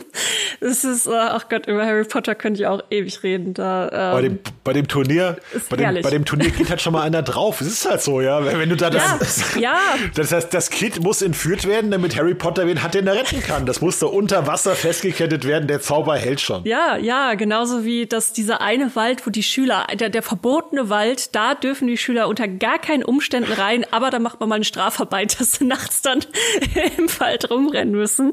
Also, also wenn man auch über dieses ganze Lore dahinter nachdenkt, ist es herrlich. Also es ist herrlich, macht sehr viel Spaß. Ähm, aber gut, bei, bei Pokémon, da liegt es halt einfach auf der Hand, da ist es logisch, äh, dass es, also du hast halt dieses System auch einfach nur, du wirfst die Bälle, du wirfst die Bälle und fängst deine Pokémon und kannst sie sammeln, alles cool. So, wenn du dieses Spiel und dieses Spielprinzip magst, dann ist das eben genau wie bei League of Legends die Frage, warum solltest du dann auf einmal mit einem anderen anfangen, ne? Das ist ja, du, du hast ja auch deine, ja. deinen Account schon aufgebaut, das ist auch bei MMORPG ist mir die Frage, warum soll ich wechseln, wenn ich hier schon 300 Stunden investiert habe und alles gerade cool läuft. Ja, Pokémon Go ist auch ein vollwertiges MMO. Also das hat sich ja dann auch immer weiterentwickelt. Das kommt ja auch mit dazu, dass es dann mittlerweile echt super hochwertiges Spiel ist mit den mit den Raids, mit ähm, du hast PvP, dieses dieses ganze Freundesystem, wo man sich Sachen hin und her schicken kann und so weiter und so fort. Also das wird auch dann nicht so einfach, mal eben mit einem frischen Spiel um die Ecke zu kommen. Äh, es gibt ja jetzt auch noch von Pikmin von Nintendo und das ist, glaube ich, auch nicht gut angelaufen, oder? Mit den äh, Mm, ja, die haben auch auf sehr viele Features äh, ja. äh, verzichtet. Es ist halt mehr so ein, so ein Sportspiel, als dich dazu zu motivieren, irgendwie ja, zu, spielen. Ja, also auch, aber ich glaube auch, da, da, bin ich mir auch relativ sicher, dass das untergehen wird. Also das kommt dann vielleicht auch irgendwie nächstes Jahr auf die Liste. Das Witcher-Game, wie gesagt, auch das äh, hat, hat ja. überhaupt keinen Hype. Ja, und ich bin schon sehr gespannt. Nächstes Jahr könnte Arc Age Walk kommen, ja. Ähm, das, das, das, das daran arbeiten die gerade im Hintergrund. Das erste MMORPG, bei dem man laufen muss, um auf Monster zu treffen, wird bestimmt der Renner, ja, bestimmt. Noch viel länger über Harry Potter aus äh, äh, das ausweite. Ähm, ja, Wizards Unite wird auf jeden Fall eingestellt und ähm, dann haben wir als nächstes auf unserer Liste Crowfall stehen. Ja, das ist tatsächlich ein Spiel, äh, wo, wo, wo ich die äh, Aussage treffe, dass es sterben äh, könnte. Ähm, und der Grund dafür ist der wirklich ja, total unspektakuläre und fast schon äh, katastrophale Release, den das MMORPG erlebt hat. Crawford sollte eigentlich äh, die PvP MMORPGs so ein bisschen revolutionieren, weil sie die Idee hatten, ähm, dass sie eine Welt schaffen, in der man gewinnen kann, aber nicht so stark ist, dass man immer gewinnt. Es gibt verschiedene äh, Spielmodi und Seasons innerhalb dieser Modi, die halt durchlaufen und am Ende kann eine Person stehen und sagen, okay, ich war jetzt hier der coolste dieser Welt und alle Erfolge, die ich errungen habe, kann ich mitnehmen in die sogenannten Eternal Kingdoms. Die Eternal Kingdoms waren dann eine soziale Welt. Da hatte man Housing, da konnte man Trophäen ausstellen, da konnte man zeigen, okay, ich bin der dicke Macker, ich habe die letzten Seasons gewonnen.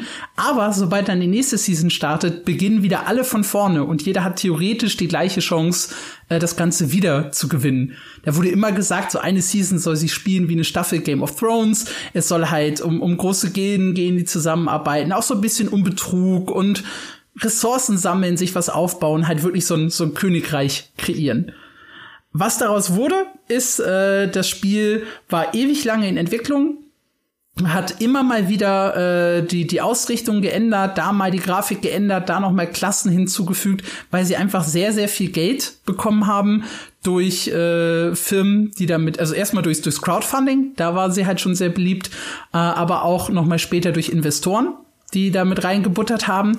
Aber das, was am Ende kurz vor Release stand, hatte eine Menge Probleme. Es war von der Performance noch nicht sauber, die Grafik äh, war okay, aber auch nicht überragend. Äh, die Map war eine absolute Katastrophe und es gab vor allem kein Gildensystem, was total crazy ist für ein Spiel, das auf äh, PvP und Festungskämpfe setzt und ich kann mich da nicht in der Gilde organisieren mit, mit Freunden um mich herum. Ja, und so wurde es dann 2022 im Sommer released zu auch noch einem denkbar schlechten Zeitpunkt. Eigentlich gab es überhaupt gar keinen Grund, das jetzt rauszuhauen. Das Spiel war sieben Jahre in Entwicklung, auf ein halbes Jahr oder ja mehr wäre es dann jetzt auch nicht mehr angekommen. Und es kam dann drei Tage vor dem anderen MMORPG, 14 Tage nach Fantasy Star Online 2 und kurz bevor dann äh, ein paar Monate später auch noch New World erschien. Also so ein, so ein richtig gelungener Zeitpunkt war das für Crawfall nicht. Die Bäcker, die eigentlich in das Spiel investiert hatten und Bock auf das Spiel hatten, wurden durch Alphas und Beta-Events teilweise schon vergrault. Ja, und dann haben sie sogar Ende äh, November gesagt, okay, wir sind jetzt an dem Punkt, drei Monate nach Release. Das Spiel macht uns jeden Monat über eine Million Minus. Äh, jetzt müssen wir eine Entscheidung treffen, was wir mit dem Spiel machen. Und wozu sie sich dann entschieden haben, ist Crawfall an ein anderes Studio zu verkaufen. Die Entwickler direkt gleich mit. Und äh, jetzt hat halt äh, eine neue Firma quasi das Spiel an der Hand, die bisher aber, glaube ich, hauptsächlich Mobile Games gemacht haben. Also von einem großen Release und einem großen MMORPG eigentlich äh, überhaupt keine, keine Erfahrung mit sowas haben. Ja, das spricht auch dagegen, dass es eingestellt wird. Also dieser Einzige, wo man sagt, das spricht dafür, dass es, dass es weiterleben wird, wenn das Studio das jetzt gekauft hat und werden dafür Geld bezahlt haben. Die Entwickler haben auch gesagt, das ist jetzt für uns die gute Nachricht, der exciting News. Wir werden mit neuer Kraft ins 2022 gehen. Wir werden das Tutorial überarbeiten, wir werden die Spieleinführung überarbeiten. die sagen, es ist auch so ein typisches Ding, wir wollen zugänglicher werden. Ja, wenn ein Spiel nicht läuft, musst du zugänglicher werden, Alex. Das ja. ist immer die Idee. Ja, du musst, das ist so, wenn wir keine, wenn wir keine Klicks mehr bekommen, müssen wir den Artikel größer schreiben wahrscheinlich. Müssen wir dann auf, auf den Font, den Font erhöhen, nur noch große, große Buchstaben. Das ist auch immer so eine, also ich sag mal, wenn, wenn ein MMO sagt, wir müssen zugänglicher werden, dann merkst du immer, uiuiui, das ist nicht so gut. Aber tatsächlich sagen das viele, dass wenn du das ähm, Crawfall, dass du da schwer reinkommst in das Spiel, das ist zu komplex oder ist es zu, zu, wenig erklärt in irgendeiner Form. Aber Crawfall ist ein typisches Beispiel für diese Todesspirale, was wir vorhin hatten. Das ist ein PvP-MMOPG, das so und so viel tausend Spieler braucht, um lebendig zu sein. Und wenn es unter diese Marke fällt, dann, dann entwickelt sich das Spiel von selbst ab. Ja, das ist, ist dann, sind zu wenig Leute da, dann gehen keine Kampagnen auf, dann kommst du, ist nichts los in der Welt und dann lockst du da ein, läufst drei Minuten durch die Gegend und sagst dir, was mache ich hier eigentlich? Das ist doch Quatsch. Das ist für ein MMORPG ja, absolut. Ich muss auch sagen, mit den ähm, Entwicklern stehen wir jetzt auch schon seit Jahren in Kontakt. Also Crowfall ist ja auch äh, so ein Spiel, was immer wieder auch bei uns auf die Liste von den aussichtsreichsten MMOs gelandet ist und das ja auch so vom Grundprinzip her vielversprechend gewesen ist die ganze Zeit. Ich erinnere mich auch noch tatsächlich, ach, das ist so ein nostalgischer Podcast heute. Also Crowfall war tatsächlich das allererste Gamescom-Interview, was ich jemals gemacht habe mit dem ähm, Coleman damals. Und ich weiß auch noch, saßen dann da in dem, in dem, in dem kleinen Räumchen und er hatte seinen Laptop aufgestellt und äh, ist dann in Crowfall rumgelaufen und hat mir dann quasi auch einen, einen Vortrag darüber gehalten, was jetzt Crowfall ist. Und das hat auch lange, lange, lange gebraucht, bis ich ansatzweise verstanden habe, so was, was, was ist es überhaupt jetzt für ein Spiel, ne? Weil ähm, eben über diese Eternal Kingdoms, die dann ähm, dann immer wieder kaputt gemacht werden. Aber, aber es gibt irgendwie auch noch was, was konstant da ist. Und eigentlich wollen wir auch in den E-Sports rein und äh, ja, es, es sah ja auch schon vor Jahren recht altbacken aus. Ich glaube, das kommt auch noch mit dazu. Also dafür, dass es halt ein neu releases Spiel ist, sieht es einfach, ja, da hast du dann halt sowas wie New World dagegen oder auch ein Lost Ark, die wirklich dann todesschick aussehen, wenn sie neu da sind. Ne? Und das tut es halt bei Crowfall jetzt auch nicht. Und äh, hast auch immer so den Eindruck gehabt, so die Entwickler, ähm, alles hochintelligente Menschen, keine Frage, also die, mit denen ich gesprochen habe, die äh, aber sehr darauf auch gefußt haben, ein Spiel zu machen, das wirklich ihnen gefällt. Ne? Also das sind ja alles auch so Veteranen, die schon seit Jahren MMORPGs entwickeln, schon vor 20 Jahren beteiligt waren, auch daran MMORPGs groß zu machen, muss man auch sagen. Also ähm, sind auch wirklich namhafte Entwickler mit dran. Und die hatten jetzt einfach irgendwie Bock, das Spiel zu machen, auf das die Bock haben und eine kleine Gruppe und äh, hätte man vielleicht auch schon mit Anlauf kommen sehen können, dass das vielleicht nicht unbedingt dann der kommerzielle Erfolg wird, aber wollten sie irgendwie auch nie wirklich haben. Nee, das, das ist, glaube ich, der Punkt. Sie haben von Anfang an ein Spiel entwickelt, das halt in diese PvP-Nische geht, da allerdings äh, dann erfolgreich sein muss, um sich zu halten. Also ein gutes Beispiel ist jetzt Albion Online. Ähm, die haben es halt geschafft, sich so in ihrer Nische breit zu machen, haben dann 275.000 äh, Spieler, die sich so pro Monat einloggen.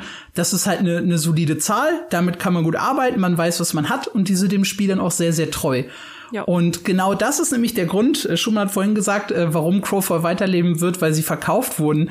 Ja, auf dem, auf dem Papier klingt das äh, logisch. Mein Problem ist aber, dass Crowfall halt in der Community, in der es existieren möchte, einen unheimlich schlechten Ruf jetzt genießt. Also man hat halt nicht unendlich viele PvP Hardcore MMORPG Spieler, die Lust auf so ein Spiel haben, sondern man hat äh, eine, eine begrenzte Zahl und von denen werden die meisten einfach Crowfall ausprobiert haben und sagen, okay, das, das wird halt nichts. Und ich glaube nicht an so eine große Überarbeitung die das Spiel plötzlich äh, viable macht und zu einem zu einem richtig guten Game macht, sondern ich glaube, äh, dass die Firma, die das aufgekauft hat, äh, sich da eher so ein bisschen verkalkuliert und ähm, das halt, obwohl sie es versuchen werden zu retten und noch Updates kommen, das halt Richtung Ende 2022 äh, trotz allem eingestellt wird.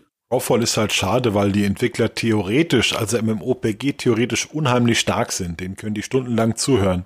Wir hatten ja mal ein Interview mit Gordon Walton, der gesagt hat, WoW hat das ganze Genre zurückgeworfen und die Produktionszyklen sind so lange und das ist haben jahrelang Leute versucht, WoW nachzumachen und das hat das Genre Probleme und so. Das war alles richtig. Also der hat 100 Prozent mit allem, was er sagt, hat er eigentlich immer recht. Der, der Mann, der ist 20 Jahre MMOPG-Erfahrung, solange es MMOPGs gibt, hat er die beobachtet, analysiert. Die haben mit mit, mit Rev Costa zusammengearbeitet, dem großen, dem großen Denker hinter Spielen wie Ultima Online. Aber das ist Coleman genauso, also auch der ja, Lead-Designer, auch schon Shadow, seit 20 Shadow Jahren Bane. mit dabei. Genau, Shadowbane hat er also, mitgemacht und so. Ja. OPG theoretisch sind die top, aber das Spiel ist wirklich hat Probleme. Das ist so, als legst du die Führerscheine theoretische Prüfung mit fehlerfrei ab. Du bist der Allerbeste, der, der je die Ausbildung gemacht hat und dann fährst du irgendwie, sobald du im Auto sitzt, haust du das Ding erstmal rückwärts gegen die Bordsteinwand oder was weiß ich und fährst sofort total Crash, legst du hin. Es ist halt schwer zu erklären, was, was da passiert ist, aber es ist, ist halt so. Bei meinem Führerschein bin ich durch die Theorie gerasselt. Aber Praxis habe ich sofort bekommen. Aber nicht durch die Praxis. Sehr gut. Ja, nebenbei. Und seitdem fahre ich ohne Führerschein. Ja. nee, äh, das, ja, also ich äh, bin da eher, glaube ich, bei dir, Alex. Also äh, so leid es mir auch tut und äh, ja, so gerne ich dann die auch die die Entwickler hab äh, und die Gespräche mit ihnen auch immer gerade auch über MMORPGs sehr cool finde. Ich habe auch das den Eindruck, ähm, wenn nicht 2022, dann vielleicht 2023, aber irgendwann, irgendwann wird es dann auch eingestampft werden. Was natürlich auch immer gerade bei so Kickstarter-Spielen sehr schwierig ist, wenn da auch Bäcker hinterstehen, die auch äh, aber 100 Euro dann in so ein Spiel reingepumpt haben.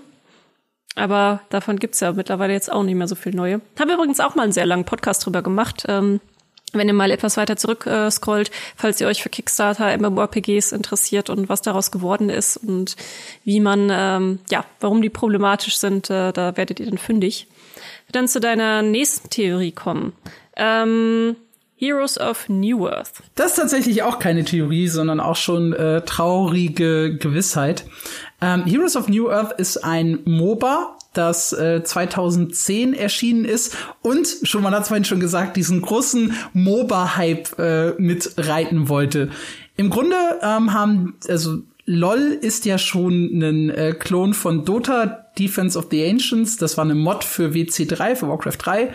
Und ähm, die haben das allerdings so ein bisschen bunter, lustiger äh, aufgezogen. Und Heroes of New Earth hat eher sich so ein bisschen stärker an der Mod orientiert, war dunkler, war ähm, auch ein Buy-to-Play-Titel, anders als äh, LOL, zumindest zu Beginn, und wollte halt so ein bisschen äh, die Konkurrenz dazu sein. Äh, vom Spielprinzip her, das das äh, genau gleiche Ding, fünf Spieler, äh, drei Lanes, eine Base, die zerstört werden muss, ähm, da gab es halt keine großen Unterschiede, aber sie haben halt mit auf diese Deny-Mechanik gesetzt. Also, dass man selber äh, seine eigenen Minions oder seine eigenen Türme last hitten kann, um halt den Gegnern äh, das Gold dafür wegzunehmen. Das ist halt auch so eine typische mhm. Dota-Mechanik. Typische Mechanik, ja, die kein Mensch ja. mag, ist das. das ist richtig, ja. Ähm, und äh, Heroes of New Earth war zwischenzeitlich ähm, so rund äh, nach dem Release war es tatsächlich ein äh, Competitor von von äh, LoL, also wirklich so auf einem Niveau, dass es zumindest zumindest eine gesunde Spielerzahl hatte. Ähm, und dann kam so ein bisschen äh, der Genickbruch. Zum einen sind sie irgendwann auf Free-to-Play gewechselt, weil sie dann doch gemerkt haben, okay, so könnten wir vielleicht mehr Spieler erreichen.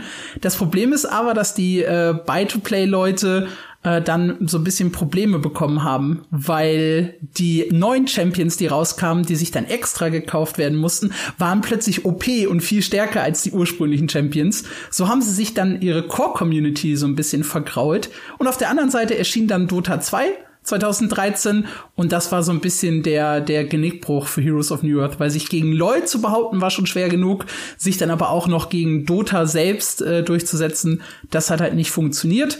Ähm, Ende 2019 haben sie schon angekündigt, dass keine größeren Updates mehr kommen, also keine neuen Champions, keine großen Änderungen an der Map, sondern äh, nur noch Balance-Änderungen, äh, Bugfixes und Starts von einer neuen Season. Und äh, ja, jetzt am 20. Juni 2022 soll Heroes of New Earth komplett eingestellt werden. Wer es äh, bisher noch nicht gespielt hat oder noch so ein bisschen aus Nostalgie einmal reinschauen möchte, hat also noch gut ein halbes Jahr Zeit, äh, dann ist aber tatsächlich Schluss mit dem Spiel. Ich muss auch sagen, also das erste Mal, wo ich von dem Spiel gehört habe, war dann tatsächlich auch, als du die News geschrieben hast. Also ich bin bei MOBAs bin ich ja ein bisschen später eingestiegen, ähm, als äh, dann sage ich mal League of Legends und Dota hochkam. Hatte das Genre auch nie so richtig auf dem Schirm, ähm, bis halt dann vor äh, keine Ahnung sieben, acht Jahre oder sowas. Damit habe ich damit glaube ich so richtig angefangen und äh, ja nie von gehört vorher. Gibt, wenn du, wenn du LOL spielst, gibt es keinen Grund, ein anderes MOBA zu spielen, glaube ich.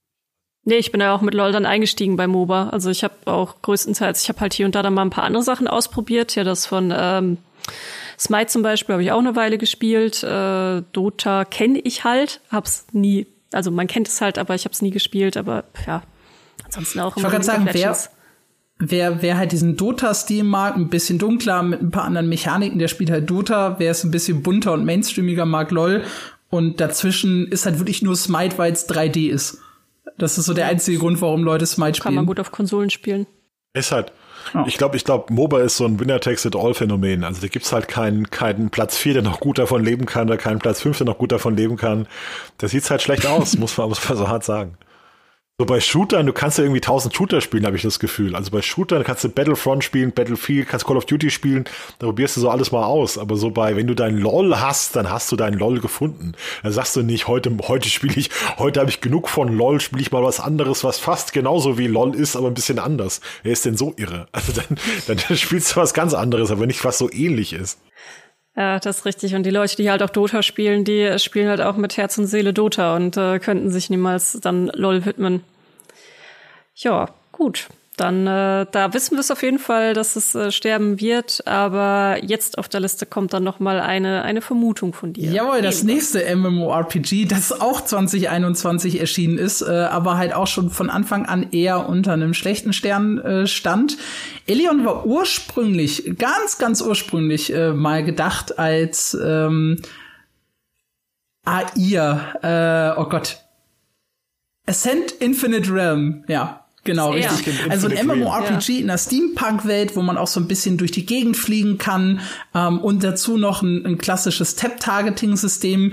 Also es, es, es wollte halt mehr so ein klassisches MMORPG sein, aber eben in der Steampunk-Welt und mit Fliegen. Und das klang halt für, für manche Leute schon interessant hat aber in der Beta in Korea anscheinend überhaupt nicht überzeugt. Also haben die Entwickler Bluehole, die unter anderem auch hinter Terra stehen, gesagt, okay, wir machen halt ein MMORPG, so ähnlich wie Terra, nur in modern.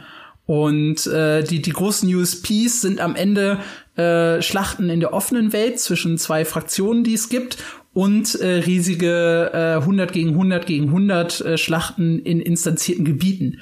Ansonsten war es halt eher eine, eine leichte PvE-Kost mit einem recht abwechslungsreichen, aber auch nicht total überragenden Kampfsystem ähm, setzt so ein bisschen auf, auf Actionkämpfe, aber mit sehr, sehr langen Animationen. Das kennt man schon so ein bisschen aus Terra ähm, und hat halt nicht so viel Dynamik wie zum Beispiel in Black Desert.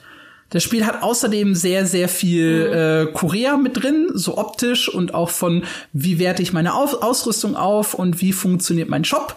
Da gibt's also auch die ein oder andere Kritik. Und mein größter Kritikpunkt war halt von Anfang an, dass hier so ein bisschen äh, Seele einfach fehlt. Also man hat äh, chinesische MMORPGs, die haben halt einfach so einen, so einen chinesischen Stil, da fühlt man sich dann irgendwie wenn man es mag, dann auch sehr, sehr wohl. Oder man hat halt so eine typische westliche Heldenstory. Aber so Elion hatte irgendwie nichts. Es wollte auf jeder Party tanzen, auf keiner äh, lief's aber richtig gut. Und das merkt man auch schon in, in Korea. Da war es zu Anfang ein relativ beliebtes Spiel. Mhm. Es sammelte sich, es rankte sich irgendwo in den Top 10 der äh, Online-Games ein. Da gibt's tatsächlich in Korea Ranglisten, ähm, die so auf der Basis von, von Internetcafés äh, aufgestellt werden, wie beliebt da Spiele sind. Und ähm, es fiel aber nach den ersten zwei Monaten sehr, sehr schnell ins Bodenlose. Dann wurden auch Server zusammengelegt und ähm, ja, die Updates so ein bisschen runtergeschraubt, was den, was den Zyklus angeht. Und dann kam es halt 2021, ein Jahr später zu uns. Und da haben wir einfach in den letzten Jahren, das muss man einfach so sagen, schlechte Erfahrungen gemacht mit Spielen, die halt in Asien schon ähm, ja quasi kurz davor sind zu floppen. Die werden meistens auch in Europa und in Amerika, also im Westen allgemein, kein riesiger Hit. Aber Asiaspiele werden hier generell, also sind Asiaspiele floppen zu 95 Prozent ist, wenn du, wenn du Leuten hier schon kommst mit, das ist kein Theme Park, ist schon tödlich, weil die Leute wollen hier eigentlich Theme Park MMORPGs großteils, wo du die Kampagne hast, wo du durchspielen kannst, wo du mit Freunden levelst. Dann, wenn so einem Spiel komplett der Hype fehlt, wenn du deine Freunde nicht mal überzeugen kannst, das zu spielen. Also wenn du jetzt sogar, wenn du voll Bock auf Elion hast, wenn du deinen Freunden sagst, lass mal Elion spielen, alle sagen, geh weg damit, ich habe das letzte Mal auf dich reingefallen mit dem scheiß Bless, geh weg, ja, da, da hast du schon verschissen. Also was willst du denn da groß machen? Und genauso läuft's ja in der Realität. Also wir sehen ja, wenn du so solche Spiele bringst, das in der ersten Kommentare sind, äh, bei Asien habe ich aufgehört zu lesen, bei Mobile habe ich aufgehört zu lesen, bei PvP habe ich aufgehört zu lesen. Das sind die drei typischen ja. Aussagen, ja, womit du Leute hier jagen kannst. Mobile, Asien, PvP. Wobei das PvP gibt's eine ganze Sparte, die PvP-Spiele liebt. Das man, braucht man, es ist nicht, nicht, sind nicht alle so ganz klar. Es gibt auch Leute, die Asia spielen. Final Fantasy 14, Riesenhit. Leute lieben das Spiel. Können wir, wissen wir alles. Aber so, so der Otto Normalspieler, der sich ein neues WoW wünscht, der will das nicht. Ja, der, das Elion-Spiel, wer, wer, wer will das hier spielen? Für wen ist das gemacht? So für die Blade, für die Blade Soul-Fangruppe, für die Terra-Fangruppe, irgendwie so. Sind keine sehr riesigen Spiele, sind keine sehr aktuellen Spiele. Braucht man unbedingt mehr? Nee, ich glaube, also ich glaube, wer Elion will, der wartet auf Lost Ark oder so. Also das ist einfach, es sind nicht viele da, die sowas. Das für mich also wirklich äh, bezeichnendste bei Elion war, äh, dass das Spiel ja Free-to-Play auf Steam ist im Peak aber weniger Spieler äh, generieren konnte als Swords of Legends Online, dass man sich im Vorfeld kaufen musste. Das heißt hier wieder Buy-to-Play versus Free-to-Play und das zudem noch ein Gameforge-Client hat, wo sich eventuell noch ein paar Spieler verstecken könnten. Ähm, und Swords of Legends war ja schon für uns wirklich kein, kein großer Erfolg. Ja, also, oder für niemanden war das Spiel ein großer Erfolg. Und äh, Elion liegt halt noch mal darunter und Elion hat halt das Problem, dass es in der eigenen Heimat nicht funktioniert, während Solo zumindest in, in China noch immer kräftig weiterentwickelt wird. Und das äh, führt bei mir halt zu der Assoziation 2022, spätestens 2023 äh, wird wahrscheinlich hier auch das Licht ausgehen. Man, man bricht sich auch einen ab zu sagen, warum man Elion spielen sollte. Dann fängst du an mit, ja, das hat dynamisches Kampfsystem und du kannst die Skills anpassen. Denkt halt auch jeder, ja toll, ja, da habe ich jetzt echt drauf gewartet.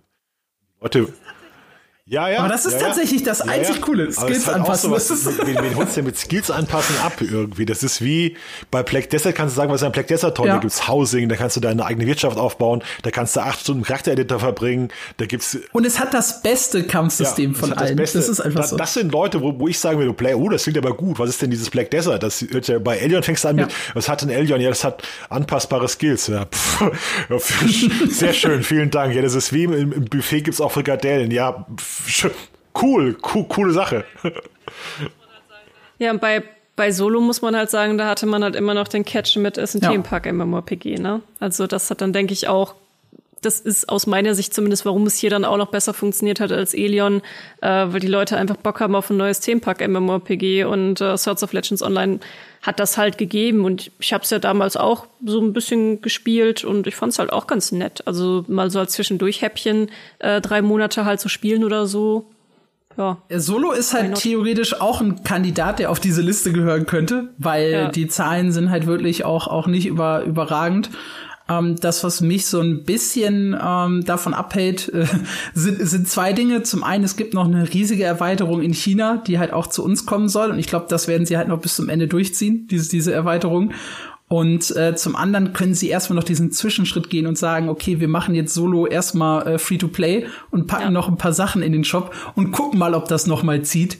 Ähm, und wenn es dann nicht zieht, äh, können wir es immer noch wieder einstampfen. Ich glaube, das ist so der, der Weg, den, den Solo gehen wird. Langfristig ja, könnte es dann halt auch schwierig werden. Und dann sind wir jetzt auch schon äh, beim letzten Spiel hier auf der Liste und das wollte ich unbedingt mit reinnehmen, weil das finde ich noch eigentlich die gewagteste These. Ähm, du bist davon überzeugt natürlich, äh, dass Riders of Republic das, äh, dieses Jahr nicht überleben wird. Muss man halt sagen, Riders of Republic kam aber initial ganz gut an. Deswegen, äh, wie, wie kommst du zu diesem Schluss? Riders Republic ist tatsächlich äh, die das das mit Abstand gewagteste, äh, was ich in diesem Format äh, je gemacht habe. Ähm, das Spiel ist von von Ubisoft und die Idee ist halt, dass man äh, in den MMO erlebt, das sich um Sport dreht. Also man macht äh, Radrennen, fährt Ski, Snowboard, äh, Paragliding. Das ist so die Idee. Mir hat das initial, äh, also die, die, das Konzept dahinter hat mir sehr, sehr gut gefallen. Und ich hatte richtig Bock, das zu spielen. Und mich persönlich hat dieses Spiel einfach so unheimlich enttäuscht, dass ich äh, gesagt habe, okay, das kann doch niemand langfristig spielen wollen. Es war zu Anfang recht hoch in den, in den Charts. Es gab irgendwie ähm, bei, den, bei den Xbox Verkaufscharts äh, war das war das ganz gut mit dabei, das Spiel zu Anfang. Aber es ist halt äh, komplett irrelevant in der Presse, in der Gaming-Presse. Also keiner schreibt über über Riders Republic. Ähm, und äh, wie gesagt, also ich hatte Probleme mit der Steuerung. Ich fand auch das, äh, das, das, das Gameplay so an sich nicht super spannend. Ich hatte am Anfang richtig, richtig viel Bock darauf und äh, bin halt sehr, sehr schnell nach wirklich irgendwie 12, 14 Stunden wieder komplett von dem Spiel abgesprungen. Ähm, und das äh, bisschen Problem ist halt, es gibt einen Season Pass, der läuft noch bis bis äh, Sommer äh, 20 22. Das heißt, da werden sie auf jeden Fall Content nachliefern. Ich habe in meinem Call auch gesagt, dass sie danach äh, erstmal in den Maintenance-Mode gehen werden, bevor sie es komplett abschalten. Aber ich glaube halt nicht, dass das so ein, so ein langfristiges Service-Game wird, das jetzt über Jahre äh, uns, uns, uns begleitet. Ich behaupte mal, also ich behaupte mal, bei der Ubisoft Connect, die haben ja so eine eigene Messe. Der Riders of Republic gehört zu den Spielen, bei denen 90 Prozent Leute aufs Klo gehen. Weil das in so einer eigenen, in so einer eigenen Welt ist. Genau wie Just Dance oder diese Rockstar-Spiele, wo du so eine Gitarre mitbekommst mit Controller. Also das ist, sind einfach Dinge, die außerhalb der normalen Gaming-Blase existieren, glaube ich es scheint mir eher so ein Spiel zu sein, dass ich so an Casual Lifestyle-Typen, die auch im echten Leben Snowboard fahren und BMX-Bike über die Hänge und so, an die richtet sich das eher. Und so der normale MMO-Fan ist vielleicht jetzt nicht so gerade dieses Publikum. Ja, wobei Tony Hawk ja, ist auch eine riesige Franchise und äh, eben. Ist das, ich, ich kann im, im Leben, ich habe da, was, was, was sowas angeht, zwei linke Füße. Ich könnte im Leben niemals äh, ein toller Skateboarder sein, aber hier im, im Spiel. Wie die ganzen, wie die ganzen FIFA-Jungs meinst du, die FIFA-Jungs sind auch alle da. Oh, ich. genau. Ja, ja, ist auch ein Sportspiel.